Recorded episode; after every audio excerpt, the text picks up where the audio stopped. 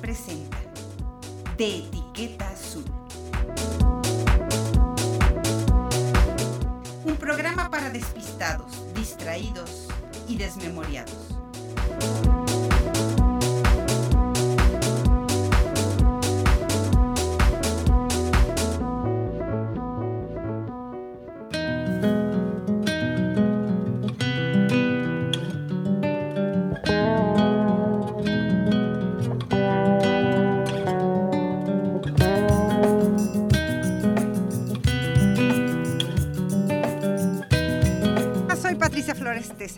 Mucho gusto, transmitiendo en vivo por los micrófonos de Radio Universidad 444-826-1347. Y bueno, como prácticamente estamos concluyendo el año con un proyecto muy lindo y un proyecto muy interesante que emprendimos hace unas semanas, más bien hace tres meses, con el doctor Ramón Alvarado, y que es un proyecto que tiene que ver con qué hay, qué hay en este país, qué hay en México de literatura infantil, de literatura juvenil, qué hay en términos de lo que nuestros escritores, de nuestras escritoras están haciendo, están escribiendo. A lo largo de estas semanas hemos descubierto una cantidad de autores significativamente valiosos. La próxima semana vas a, escuchar las dos siguientes semanas. eh, Ramón Alvarado nos va a hablar de dos espléndidas autoras. Y en esta ocasión, Ramón Alvarado nos platica, a quien primero le doy la bienvenida. Ramón Alvarado, ¿cómo estás? Buenas tardes. Hola Pati, muy buenas tardes, muy bien, muchísimas gracias. Pues un gusto nuevamente estar al aire y gracias por abrir los micrófonos a, a estos programas y como ya decías, ¿no? Ante todo eh, por ir conociendo y ir descubriendo eh, autoras, autores mexicanos que se han enfocado en literatura infantil y juvenil y que como hemos venido viendo eh, con muy diversas temáticas y con cosas creo yo bastante interesantes que nos permiten este, descubrir cosas que probablemente no habíamos imaginado. En esta ocasión, Copo de Algodón, de esta autora que, bueno, verdaderamente para mí ha sido una gran sorpresa, María García Esperón, una mujer pues que ha estudiado griego antiguo, latín, griego moderno, eh, conoce perfectamente el náhuatl, el árabe, domina el inglés, el francés, el italiano. Una obra eh, pues eh, muy simbólica porque María García Esperón pues lleva un trabajo no solo como literata, sino que también es periodista, es guionista y pues en los últimos años ha centrado su atención en la literatura infantil y juvenil y bueno, desde entonces ha aumentado su calidad, es acreedora del premio Barco de Vapor por su novela El disco del tiempo. Y pues también en el 2005 gana el premio hispanoamericano de poesía para niños convocado por la Fundación Letras Mexicanas y el Fondo de Cultura Económico con ese poemario precioso que es Tigres de la otra noche.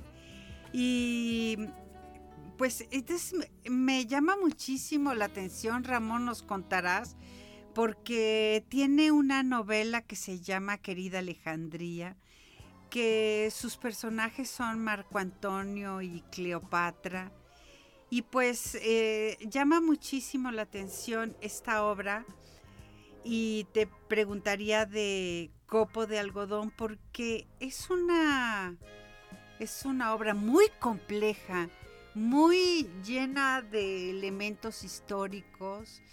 Creo que es la primera vez que leo, mm, tú nos dirás si hay otras versiones de la historia, porque es eh, la, la historia de la hija de Moctezuma. Y a ver, cuéntanos de qué se trata esta novela realmente interesantísima por la cantidad de elementos que maneja casi casi, n- no sé si es una novela infantil y juvenil. A ver, cuéntanos.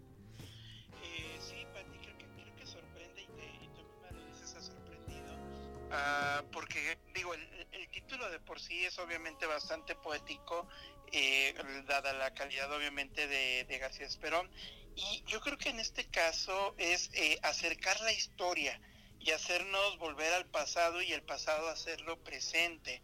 Eh, señalabas tú ahorita precisamente esta, esta novela, ¿no? Donde se habla justamente de, Cleopatra, pero también de la hija de, Cleopatra, ¿no? Y luego también este es, es, curioso porque creo que creo que esa ha sido la intención de, elegir este a María García Esperón, eh, una autora que nos descubre el pasado y una autora que nos hace, insisto, presenta el pasado y además también la forma tan peculiar que es eh, a través de esta primera persona, en el caso, por ejemplo, de Copo de Algodón, que, que ya tú lo decías, es la, la historia de la, de la hija de Moctezuma, ¿no? Entonces, eh, es ella la que nos va contando su historia y obviamente también en este caso la, la historia de, de México. Esos pasajes que yo creo que todos hemos aprendido en la escuela, en esas clases este, de, antaño, donde nos han hablado de la conquista, de, de la crueldad de los aztecas, eh, de los españoles también, ¿sí? Pero ¿cómo, ¿cómo sería la historia? Y esa es como la pregunta, si nos la contara un testigo y no cualquier testigo, sino en este caso la misma hija de Moctezuma, ¿no? Y, y Colpo Copo de Algodón es justamente eso, es la historia de, la hija de Moctezuma, el gran Tlatuani, el gran rey, ¿sí? Y cómo ella nos va contando eh, desde su nacimiento, eh, cómo va precisamente bien, cómo vamos viendo a través de su mirada lo que es justamente en su momento eh, el esplendor de la cultura azteca y, y, también su decadencia, obviamente a partir de lo que es la, la conquista. Entonces, lo que hace justamente eh, este, María García Esperón es irnos presentando eh, a través de toda una serie de capítulos, que además los capítulos hay que decir, están todos en náhuatl, ¿sí? Cali, Cuespalín, Coatl, eh, Miquistli, eh, Mazatl, Atl, ¿sí? Entonces, eso también a mí se me hace, se me hizo muy interesante al momento de, leer y de conocer esta novela. Eh, ¿Por qué? Porque despierta la curiosidad, ¿no? Eh, como lectores normalmente nos acercamos a una obra, vamos prediciendo a través del título que, lo que es el contenido, pero en este caso, cuando leemos los capítulos de Copo de Algodán, la primera sorpresa es que están en náhuatl y eso lógicamente creo yo que nos, nos obliga a un acercamiento a esta lengua indígena, ¿sí? Y por lo tanto también es eh, un descubrimiento más allá de la simple historia, que no es tan simple, porque reitero, es cómo se ve ese pasado y hay que recordarlo, ¿no? Y eh, recordar en el sentido, por ejemplo, eh, esos aspectos que, que, no tanto que omitamos, sino que a veces no sabemos cómo tocar, si hablar de los sacrificios humanos, si no hablar de los sacrificios humanos, ¿sí? Y en este caso, reitero, todo nos va siendo develado a través de la mirada de esta niña y obviamente es ella, en este caso, la que nos va contando la, la historia. ¿Sí? Eh, de hecho, el inicio y parte ¿no? del, inicio en ese sentido, eh, por ejemplo, me mm, puedo leer esta, este parrafito, dice, eh, mi padre era, es un hombre cruel, mi nana me contó que cuando nací, el temido Tlatoani irrumpió en la habitación donde se descansaba mi madre, con su bebita en brazos y todos bajaron la cabeza, todos menos yo, que la levanté y busqué con mi mirada recién nacida los ojos de Moctezuma. Sí, así se llama mi padre, su nombre significa nuestro Señor enojado. ¿sí? A mí me llama mucho la atención esta, esta parte inicial porque es ese contraste. ¿Sí? Eh, es el contraste de la mirada de la niña que no baja la mirada del padre, el señor enojado al que todo eh, le temen, le rinden tributo y ella con su, su candor eh, es capaz de doblegarlo y a partir de ahí tenemos una historia en este sentido que se va desarrollando y que es la historia que de alguna forma conocemos pero que vamos descubriendo con ojos nuevos. Y hay algo que llama mucho la atención de este personaje, porque no solo es el testimonio de una niña, sino que es una niña mujer. Es una niña que conoce sus designios. Ella sabe que será la próxima esposa del señor de Cuitláhuac, el señor de Texcoco, y después descubre que además es un hombre que tiene, ella tiene apenas 12 años, sabe que será la mujer, la pareja de este señor de 40 años, y también, y entonces dice en el texto, a mí más me gustaría, mi otro tío. Es más guapo, es más joven, está hablando de Cuauhtémoc cuando tenía apenas 20 años, y lo interesante de esta voz de niña mujer es que no es una voz que censura ni a los tlaxcaltecas, ni tampoco a los aztecas, ni tampoco a los señores de Tenochtitlán, pero curiosamente tampoco a los españoles. Es una mujer que tiene la historia, es una narrativa de la princesa, de una princesa cuyos designios no solo serán la de ser la mujer del señor de Cuitláhuac, sino que será la mujer de Cuauhtémoc y será la mujer de tres españoles más, un poco como la historia de Marina, y, y que llama mucho la atención porque esta voz no es la voz de una novela como El Dios de la lluvia llora sobre México, que es una voz muy crítica y muy dura con los españoles. Yo creo que una de las grandes atributos y de las grandes eh, aciertos de García Esperón, de esta autora, Ramón, no sé qué opinas, es precisamente conservar el tono eh, de niña mujer que permite ir narrando los hechos como si los viviera una niña y no como si los viviera una historiadora. Yo creo que sí, Pati, y eso lo dices muy bien y yo creo que ahí es donde eh, ahí está uno de los grandes logros precisamente García Esperón, en, no contarnos la historia, ¿no?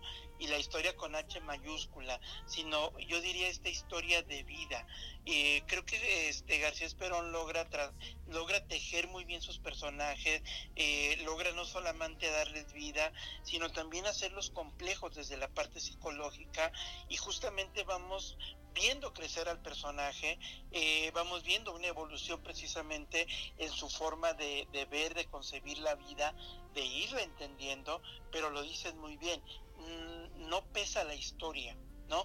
No pesan los datos, justamente lo que pesa es la, vida de esta, de esta niña, de esta mujer, que eh, va siendo justamente atravesada por los acontecimientos históricos y por eso decía, creo que de esa manera se nos revela otra historia, Eh, la historia que creíamos conocer a través de Copo de Algodón eh, se nos abre de una manera nueva, se nos abre, lo decías muy bien tú, desde un inicio a través de esta mirada inocente, pero una mirada inocente que se va eh, volviendo adulta y que en esta parte adulta va siendo capaz de ir entendiendo los cambios que se van dando.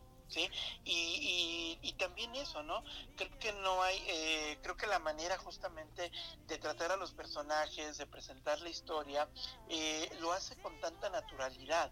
Y cuando digo con naturalidad, eh, lo decías tú ahorita, es capaz justamente de hacernos entender eh, cómo una niña es posible que entienda que tiene que entregarse a un hombre mayor que él, que desea otro hombre, ¿sí? que por las circunstancias en este sentido eh, tiene que ir también, digamos, cambiando su voluntad para eh, entrar en un proceso, creo yo, de, de evolución, podríamos decir, ¿sí? Y de esa manera eh, lo que tenemos son personajes, personajes vivos.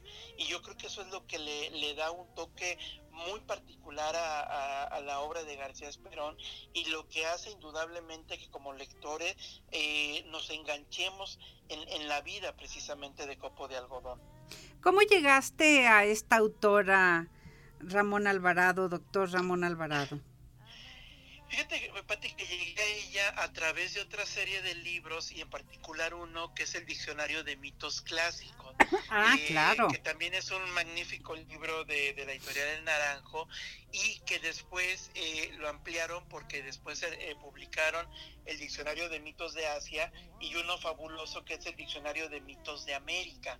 Entonces, estos, estos tres libros, eh, que obviamente están precisamente escritos por la pluma de García Esperón e, y ilustrados, obviamente, en el caso del de América por Amanda Mijango, ¿sí? Eh, a mí me llamó justamente ahí la atención esa parte. Eh, una, alguien con una capacidad tremenda de poner justamente a disposición una, una cuestión mítica y trazarnos lo que es ese pasado otra vez. ¿Sí? Y a partir de ahí, digamos, yo me fui diga, eh, interesando por ella, eh, como todo, siempre uno ve el nombre y a partir del nombre va uno descubriendo obra y, fui encontrando esa, esa parte, ¿no? A mí me, me gusta la historia y la historia siempre me ha gustado, eh, pero otra vez, aquí encontrar la historia a través de distintas miradas, eso es fabuloso. ¿Sí? Entonces, este, bueno, mi acercamiento concreto fue a través de estas obras que, reitero, eh, son mitos, este, perdón, son libros precisamente maravillosos que, que muestran la, la, agudeza que tiene García Esperón en, eh, insisto, en presentar los temas y decías algo tú muy particular. Eh, si bien son libros que pensamos están, están pensados para un público infantil juvenil, eh, un público adulto yo estoy seguro que, se deleitará con ellos. Claro. Porque es regresar, eh, revivir la historia de, manera diferente. Sí, porque además, eh, por ejemplo, sí te voy a decir que en mi lectura había como un deseo de decir, ¿por qué no nos enseñaron así la historia? Ya sé que es novelada, pero finalmente en lugar de hacernos, perdón lo que voy a decir, en lugar de que nos hicieran leer la, novela esa horrenda del burro, porque, porque no nos dejan, y claro que no lo digo ni bien, pero, pero esta es una manera pues entrañable, interesante, porque una de las eh, construcciones muy interesantes de García Esperón es precisamente eh, cómo no construye solo. Eso me llamó mucho la atención, Ramón. Sería muy fácil construir y endiosar a sus personajes femeninos. Ella toca a una de las princesas más enigmáticas, que es la hija de Moctezuma, que es, una, es la hija preferida de Moctezuma. Se llama copo de algodón porque tiene un particular significado y entonces dice, ni siquiera es copo de nube, no es copo de aire, no, este es copo de algodón. Y ella explica por qué su nombre tiene tal significado. Pero al mismo tiempo la autora, mientras permite construir a esta princesa, mientras la permite que ella se vaya construyendo narrativamente, también construye narrativamente a Cuitláhuac, también construye a Moctezuma, también habla del poderío de estos hombres y también construye a Hernán Cortés.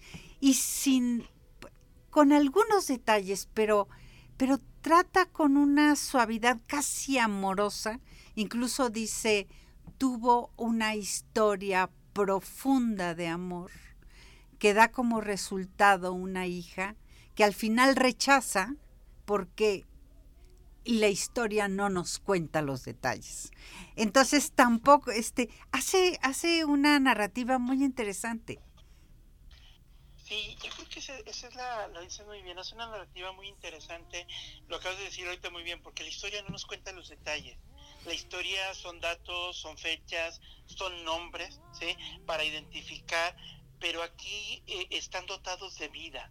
¿Sí? Eh, ese, ahorita que tocabas precisamente a Cortés, la, descubrirlo a través de la mirada de copo de algodón eh, es, es, maravilloso, ¿no?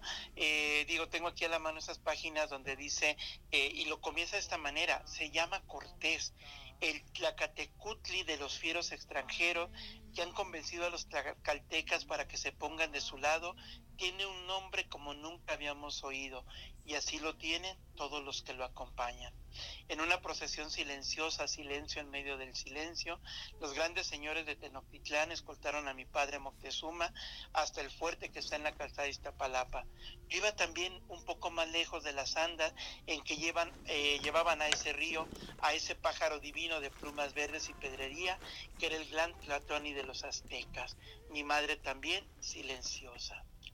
Y, ahorita decía esta cuestión de, las mujeres en la historia, que qué pasa con las mujeres en la historia, porque la historia es de los hombres. Y aquí está Copo de Algodón un poco más atrás y la madre está en silencio, pero eh, ese es un detalle para mí interesante porque es eso también, ponerla en la historia aunque su papel, eh, digamos, sea nulo. ¿No? Y nulo, lógicamente, por la cuestión en este caso de, los acontecimientos históricos, no los acontecimientos históricos, de lo que era precisamente el, modus vivendi de, los aztecas en, el pasado, donde lógicamente todo giraba eh, alrededor del rey, todo giraba alrededor de los grandes personajes. Entonces, este, eh, digo, eh, yo creo que ahí es donde está esa habilidad y esa gran destreza de, de García Esperón de, de, darnos ¿no? esos detalles que quizás nunca hubiéramos pensado. Y creo que esa libertad que se tiene precisamente en la, en la narrativa, en la ficción, en la ficción eh, dota justamente a la historia eh, o le da más bien yo diría un, un, carácter maravilloso y algo que creíamos que, que no tenía vida, que no tenía una razón de ser, lo, lo toma ante nosotros cada vez que vamos descubriendo eh, el hilo conductor de la vida de los personajes. Y nos deja como Ramón Alvarado, no sé si tú tengas la impresión, nos deja pendiente como las grandes asignaturas pendientes de la historia, porque de nuestras mujeres en la época prehispánica, pues conocemos la historia de la Malinche, contada en muy distintas versiones, como mujer, como traidora, como, eh, como vengadora. O sea, la Malinche tiene cualquier cantidad de interpretaciones, pero es ella. No hay en este espectro narrativo, literario o histórico la reconstrucción de nuestros personajes femeninos. Ahí parecería que García Esperón verdaderamente tiene un gran acierto porque pues es parte de la literatura, de la asignatura pendiente de la literatura mexicana. Sí, yo creo que sí, este, lo, dices muy bien, Pati, es eh, el gran pendiente de, la asignatura de la historia, de la literatura, de, muchos de los espacios que, en los que se ha inscrito nuestra historia, ¿sí? Eh, en dar estos lugares como es debido. Eh, en la narrativa importa mucho quién cuenta y cómo cuenta. Y aquí quien cuenta la historia, no se nos olvide, es Copo de Algodón. Y es eh, esa historia de México, insisto, la que hemos creído o creíamos que sabíamos, pero a través de sus ojos se nos devela precisamente de, de, otra, de otra manera. ¿Sí? Eh, y de hecho cuando habla, por ejemplo, de, la Malinche de Malinali, uh. aquí la, justamente la nombra Malinali, eh, ahí tenemos, por ejemplo, también otra, eh, otro personaje que en nuestra historia sabemos ha, ha pasado, ¿no? Como la gran traidora pero es un personaje también de carne y hueso, es un personaje con alma y sentimiento, y Copo de Algodón intenta escudriñar, ¿sí?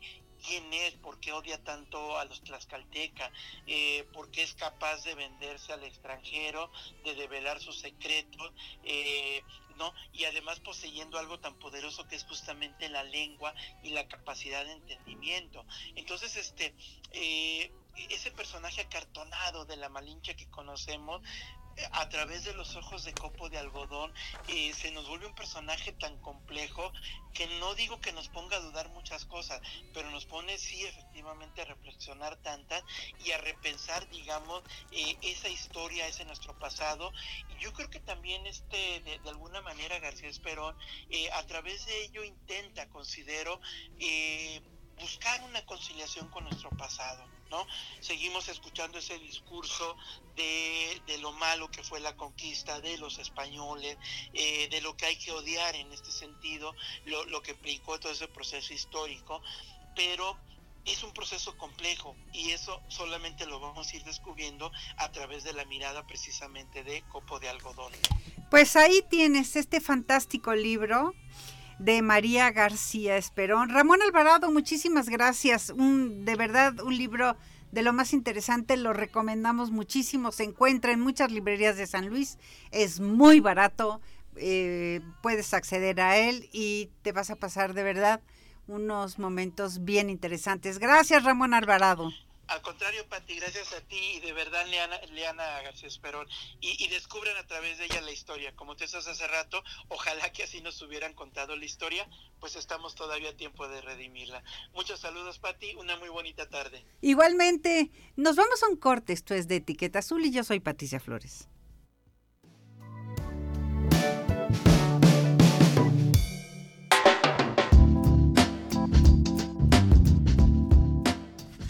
Escuchando de Etiqueta Azul y yo soy Patricia Flores. Déjame contarte que, bueno, prácticamente en este momento en el que tenemos una gran cantidad de libros interesantes y que, pues, eh, libros que además muy inspiradores, hay una gran cantidad de novelas, siempre el fin de año, junto con la, pues con la FIL de Guadalajara, la industria editorial mexicana, cierra con una gran cantidad de proyectos, con una gran cantidad de libros. Te platico que Planeta acaba de sacar un libro bien interesante de, a lo mejor ubicas su proyecto que es, eh, es Gato Amiga, date cuenta. Pues la historia es un libro que se llama Tu barrio te respalda y es la breve historia ilustrada de las mujeres, un libro editado en una pasta semidura, muy interesante edición, con una gráfica de lo más, eh, de lo más novedosa, que habla de las mujeres en la prehistoria, que habla de las pioneras, de las amazonas, de las mujeres en Grecia y en Roma, de las mujeres en el Antiguo Testamento. Y este par de autoras son dos jóvenes, muy jóvenes además, que es Tamara de Anda, que se hace llamar Plaqueta, y Andrea Arzuaga, que se hace llamar Andonela. Son dos chavas eh, que han sacado anteriormente, este es su segundo libro, que sacaron Gato Amiga Date Cuenta. Y pues resulta que pues, Tamara estudió comunicación en la UNAM, es una de las blogueras más leídas que hay en México, un eh, estanduperras se hace ella llamar, de, forma parte del grupo de comedia feminista.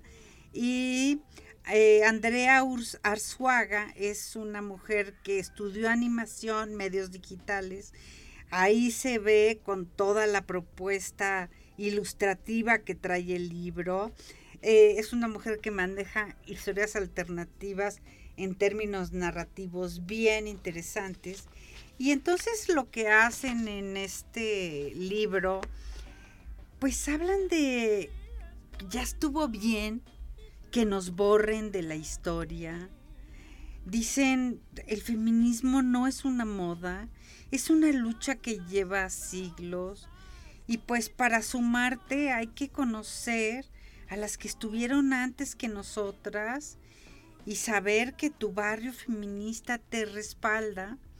La idea de este primer tomo es que es un recorrido desde la era de las cavernas hasta el voto universal y ellas, las dos autoras, plantean que su misión es recordar a todas las genias que se salieron del huacal y que lucharon para que hoy tengamos los mismos derechos que los señores, mujeres que no fueron reconocidas y tienen historias increíbles que deberíamos saber.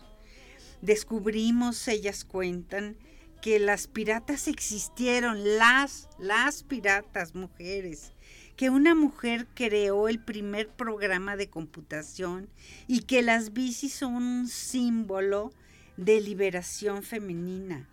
Por eso ellas cuentan de una forma hiper resumida, como lo dicen ellas, pues 50 momentos en los que, tal cual lo señalan, las mujeres hackearon la historia.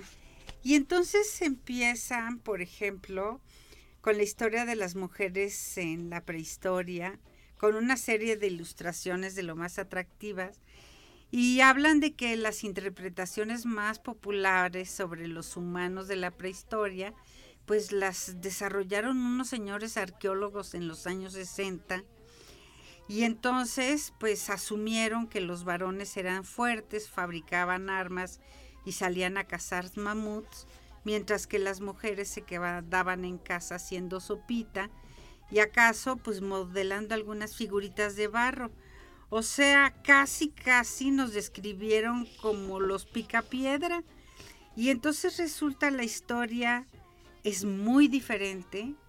Y ellas hacen un señalamiento que dice que no se debe proyectar el presente en el pasado, que hoy la historia es diferente, que arqueólogas feministas señalan que las pinturas rupestres de la época no hay nada que indique que el sexo de las personas retratadas cazando animalitos o que en algunos casos es marcadamente femenina y que el rol de las mujeres seguramente era mucho más activo y más importante de lo que la historia tradicional nos ha contado.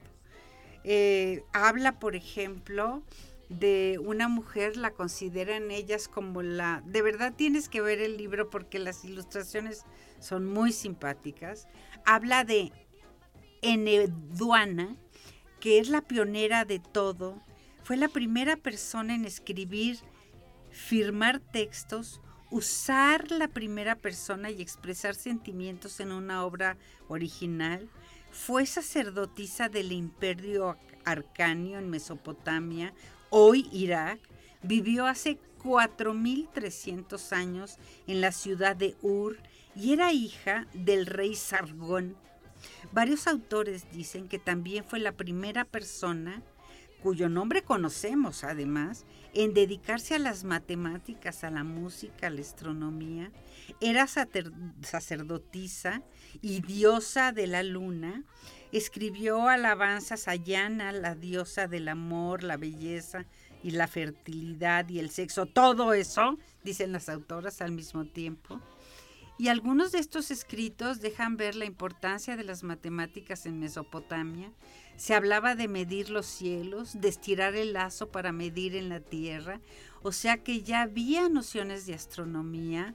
En Eduana sentó los parámetros de la literatura antigua incluso tuvo influencia nada más y nada menos que en el Antiguo Testamento y en la poesía homérica, que es lo que destacan estas autores, estas autoras de Tu barrio te respalda, breve historia ilustrada de las mujeres.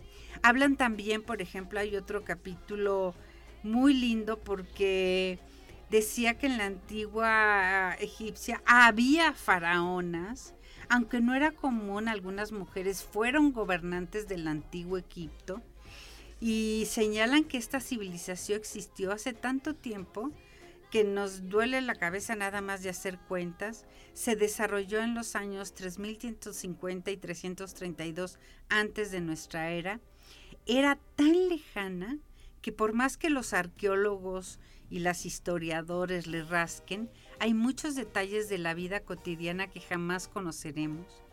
Tienen que ver con que la mayoría de los hombres y las mujeres no sabían leer ni escribir y entonces no dejaron registros de sus actividades diarias. Estamos hablando del antiguo Egipto. En muchos sentidos era una sociedad igualitaria. Fíjate nada más lo que señala. Hombres y mujeres tenían los mismos derechos, podían elegir con quién casar. Oyes esto, escuchas esto. La historia no es Bueno, algo sabemos de Cleopatra. Hombres y mujeres tenían los mismos derechos, podían elegir con quién casarse, el matrimonio era equitativo y la anticoncepción y la interrupción del embarazo eran aceptados. Cuando llegaron los griegos y los romanos, que eran muy misóginos, quedaron realmente muy sorprendidos. Había división del trabajo entre sexos, la cual no implicaba autoridad masculina. Se asumía que ellas tendrían hijos, se quedarían en la casa, por eso recibían menos educación, pero no estaba prohibido ni mucho menos el ellas hablan de todo el concepto misógino que vino después, sobre todo con los griegos y con los romanos. Fíjate, en, el antiguo egipcio, algunas mujeres hacían trabajo remunerado. Había tejedoras, había escribanas, había parteras, peluqueras y perfumistas, músicas y cantantes, bailarinas, plañideras, trabajadoras del hogar, las mujeres podían acceder al sistema de justicia, tener propiedades, divorciarse y conservar su dinero. Ve toda esta historia y todo este choro con el que nos vinieron después, toda esta historia de la religión católica, donde las mujeres no podíamos heredar, no podíamos ser propietarias de nada, no podíamos tener derechos. Bueno, pues eso no existía en el antiguo Egipto. Las mujeres podían acceder, podían divorciarse, conservar su dinero, disfrutar su sexualidad, emborracharse, existía el maquillaje y las pelucas. Eh, pues uno, uno de los ejemplos que tocan es el de Hatshepsut, que se casó con Tutmosis II, su medio hermano. Era común entre la realeza casarse y procrear entre familiares, como pues como se puede ver en muchísimos documentales, él murió y le dejó el trono a ella, pero después su hijo se quedó con el trono que tuvo con una concubina, ella lo acompañó como madrastra y fue pues empoderándose. Luego hablan de Nefertiti, gobernó aproximadamente entre 1353 y 1333. Fue esposa de Amejoped, después conocido como Akenatón. Ella fue subiendo de estatus hasta usar la corona azul típica de los monarcas y ser corregente. Sabemos cómo era su carita porque se conservó un busto que está en Alemania y Egipto ha tratado de recuperar. Hay otra mujer, Trausert, que aunque no venía de familia noble, en un periodo de inestabilidad política se coló en el poder. Esta es una narrativa muy singular que tienen las, a las dos autoras. Ella fue la única reina, se mandó construir una tumba enorme y esa es una mujer muy reconocida. Y bueno, el caso que conocemos muchos, que es el caso de Cleopatra, aunque ella es más famosa en las en términos de los gobiernos egipcios, no vivió durante el periodo antiguo antiguo como se considera, sino en el helenístico. Por eso no la contemplamos en esta sección, dicen las autoras. Es un libro, Tu barrio te respalda, breve historia ilustrada de las mujeres, donde a través de sus páginas vas recorriendo ilustraciones bien interesantes habla de las diosas egipcias, habla, por ejemplo, de las mujeres del Antiguo Testamento, porque resulta que hay un sinfín de interpretaciones de la primera Biblia y otros textos sagrados que surgieron literalmente hace miles de años. Así que lo que podemos compartir es, son los relatos de algunas mujeres, cuentan las autoras, cuyas historias destacan y que se han convertido en símbolos de autonomía. Una de ellas simbólica, impresionantemente simbólica, que es la historia de Eva, narran las autoras. Eh, dice, pues Eva no es la culpable de todo, ¿eh? ¿qué es eso de castigar la curiosidad? Pues no. Imagínate que las personas no tuviéramos ganas de saber más. La historia de Lilith, ella eh, es, eh, es otra de las historias emblemáticas. Apareció en el Talmud y en la tradición hebrea. Se supone que fue la primera mujer de jamás creada, la pareja original de Adán, cuando él se reveló y que quería tener control en la relación, ella no lo permitió y como era imposible negociar en esa historia, Lili voló literalmente deje el Edén y entonces forma una relación igualitaria con un hombre llamado Samael, el nada más y nada menos que pues el mero mero de los ángeles caídos. Tuvieron hijos demonios, la pintan como una mujer fatal, pero hoy las mujeres podemos ver que es más una consejera contra las eh, mujeres, contra las relaciones tóxicas. Hay otra historia que cuentan, que es una, una historia bien interesante porque muchos de nosotros nos supimos la historia de Sansón y Dalila, ya sabes, esta mala mujer que entonces le cortó el pelo. Bueno, pues resulta que Dalila fue raptada junto con sus hermanas por Sansón. Y ella descubrió que el secreto de la fuerza de Sansón no era otra cosa sino que su pelo largo. Entonces fue cuando él se queda dormido y ella le corta la cabellera. Pero este hombre primero la violentó y primero la secuestró.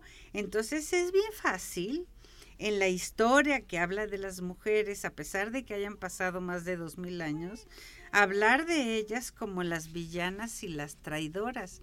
Y entonces a través de las páginas de este libro va a recorrer exactamente la verdad de Grecia y de Roma, eh, qué era lo que ocurría, por ejemplo, con Atenea, la diosa de la guerra, cuando su mamá estaba embarazada, Zeus se la comió y luego Atenea salió de la frente de él, nació así armada y lista para pelear.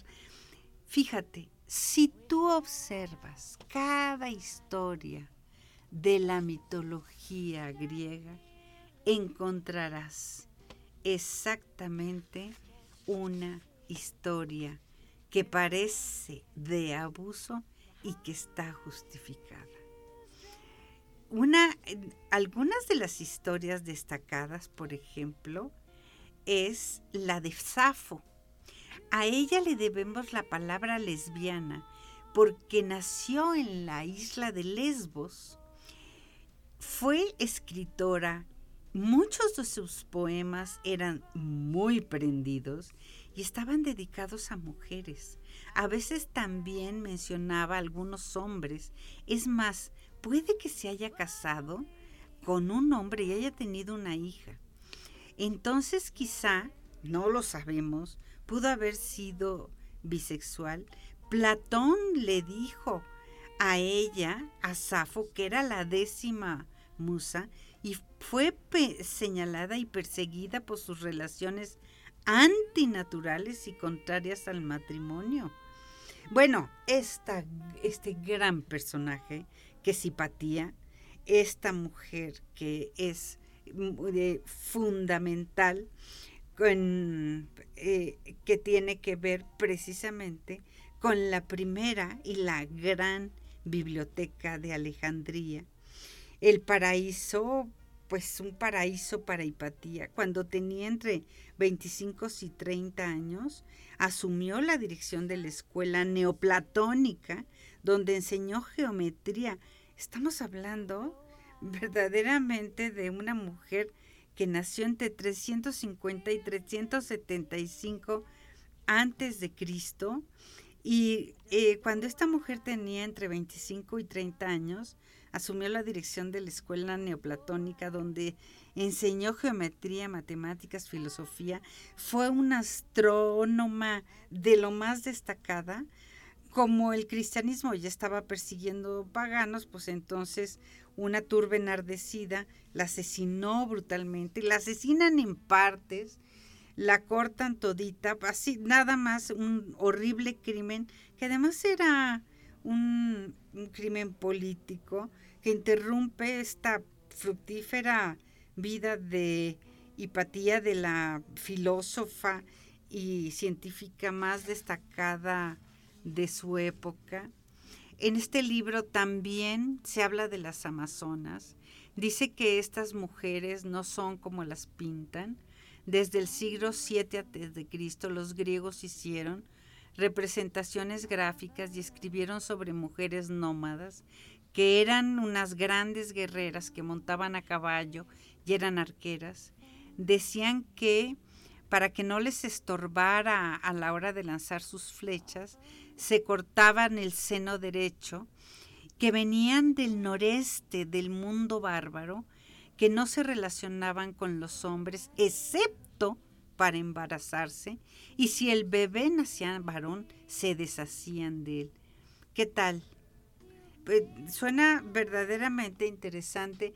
Pues esto es lo que algunos de los hallazgos de lo más interesante, más de, bueno, muchísimos años recorridos, hablan de las beguinas también, de las místicas, de las poetas, hablan de las brujas de ayer, de hoy y de siempre, Hablan de cómo desde que se instauró el patriarcado, las mujeres han recurrido a la hechicería para tener cierta influencia en su entorno y ayudar a la comunidad y tener el control de la salud y de sus cuerpos. Hoy sigue, sigue habiendo brujas y curanderas en América Latina, en África, y son mujeres profundamente discriminadas y criminalizadas los verdaderos motivos de la cacería de brujas, pues tuvo que ver con que las mujeres buscaban hierbas medicinales y métodos para curar,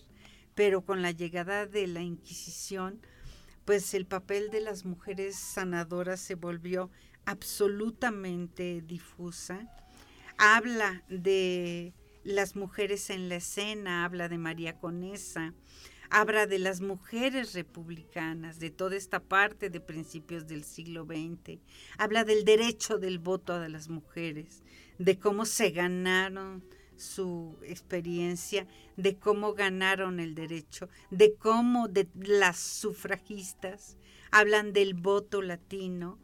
Y es un libro que cuenta una gran cantidad de historias de mujeres y que buscan desatanizar precisamente la historia, la tuya, la mía, la de tu madre, tus hermanas, tus hijas.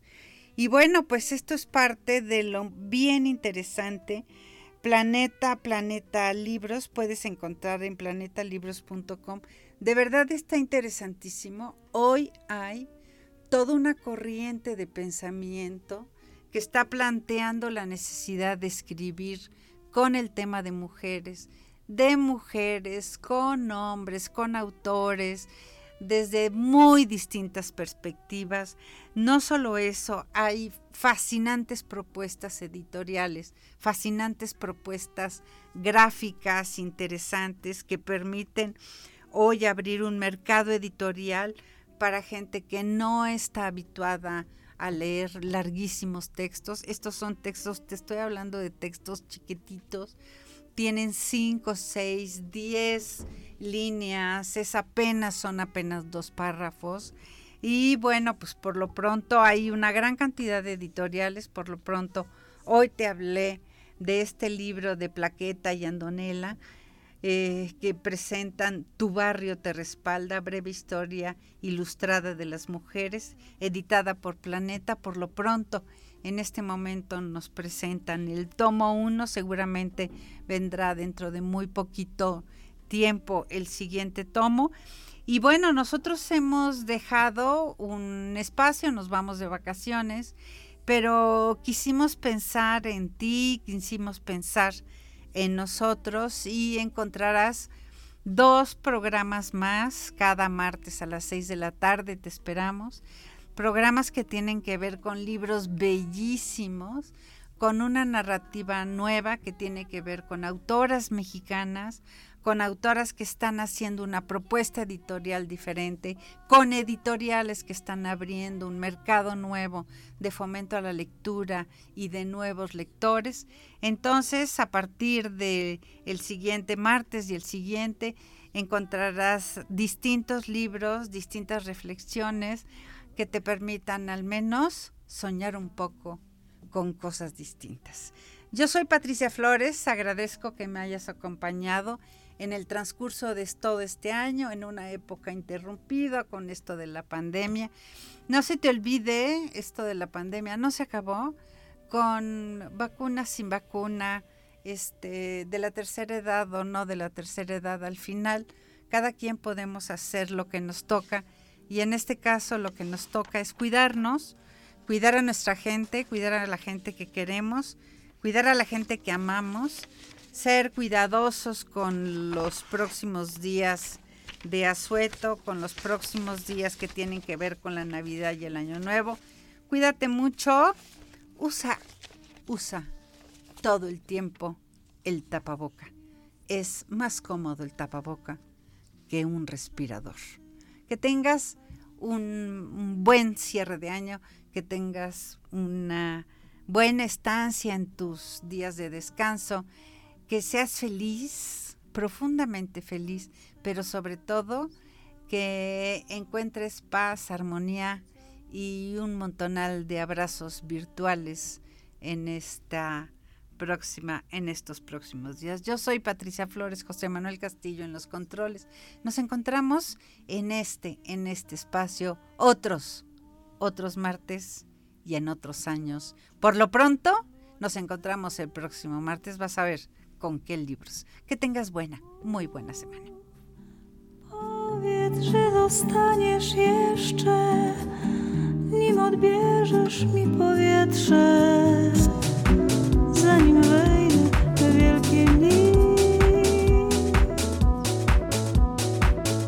Radio Universidad presentó De Etiqueta Azul. Un programa para despistados distraídos y desmemoriados. En este espacio, la próxima semana.